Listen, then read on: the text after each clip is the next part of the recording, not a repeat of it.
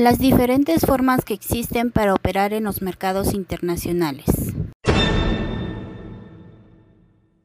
Existen diversas formas para que una empresa comercialice sus productos en el extranjero, de entre las cuales las empresas tienen que elegir la más adecuada o conveniente para poder introducirse a un mercado internacional, existiendo cuatro modelos de negocio. La exportación indirecta. Generalmente es realizada por pequeñas y medianas empresas, las cuales no cuentan con los recursos suficientes para poder realizar una exportación directa, usando este método para vender sus recursos a través de un intermediario independiente al país de origen, exportando los productos a clientes en mercados extranjeros. Existiendo dos tipos de intermediarios, la empresa de administración de exportaciones y las empresas comercializadoras de exportaciones. En conclusión, este modelo es para las empresas comercializadoras que no cuentan con los recursos suficientes para realizar una exportación directa, beneficiándose de la asociación con otras que ya lo hacen.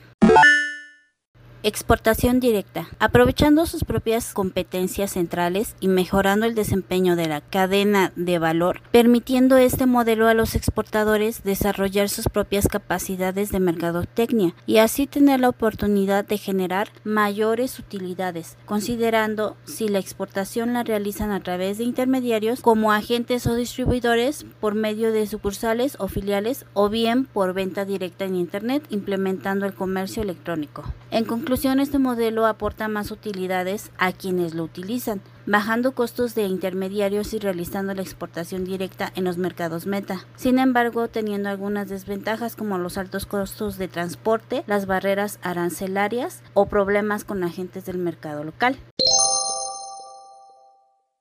Licencias. Modelo que opera como un acuerdo contractual en el que una empresa otorga o concede los derechos sobre los bienes intangibles, ya sean patentes, derechos de autor, marcas comerciales, franquicias, contratos de factura, etc., a otra empresa para su uso en una zona geográfica determinada durante un periodo de tiempo específico, pagando generalmente una regalía por la licencia. En conclusión, este modelo yo siento que es más utilizado por farmacéuticas o empresas que otorgan permiso para que su producto se conozca o maneje a través de la absorción de gastos de otras empresas, generando así bajos costos y bajos riesgos, sin embargo teniendo una falta de control de calidad e incapacidad de emplear la coordinación estratégica global.